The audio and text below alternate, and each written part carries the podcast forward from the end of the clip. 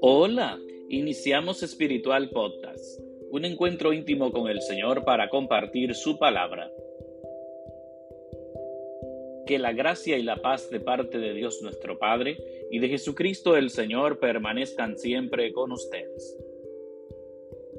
Les recuerdo que pueden seguirnos a través de Spotify, Apple Podcasts, Google Podcasts y Radio Juventus Don Bosco. Que el Señor esté con ustedes. Lectura del Santo Evangelio según San Lucas. En aquel tiempo entró Jesús en Jericó y atravesaba la ciudad. Un hombre llamado Saqueo, jefe de publicanos y rico, trataba de distinguir quién era Jesús, pero la gente se lo impedía, porque era bajo de estatura. Corrió más adelante y se subió a una higuera para verlo porque tenía que pasar por allí. Jesús al llegar a aquel sitio levantó los ojos y dijo, Saqueo, baja enseguida, porque hoy tengo que alojarme en tu casa. Él bajó enseguida y lo recibió muy contento. Al ver esto, todos murmuraban diciendo, ha entrado a hospedarse en casa de un pecador. Pero Saqueo se puso en pie y dijo al Señor, Mira, la mitad de mis bienes, Señor, se la doy a los pobres, y si de alguno me he aprovechado, le restituiré cuatro veces más. Jesús le contestó, Hoy ha sido la salvación de esta casa. También este es hijo de Abraham, porque el Hijo del Hombre ha venido a buscar y a salvar lo que estaba perdido.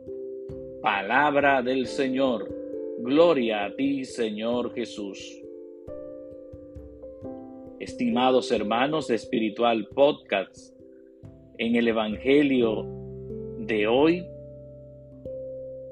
de San Lucas capítulo 19, versículos del 1 al 10, nos presenta el personaje de Saqueo, que era jefe de publicanos y un hombre con mucho dinero, muy rico, que quería ver a Jesús pero como era pequeño, se sube en una higuera para verlo cuando pase.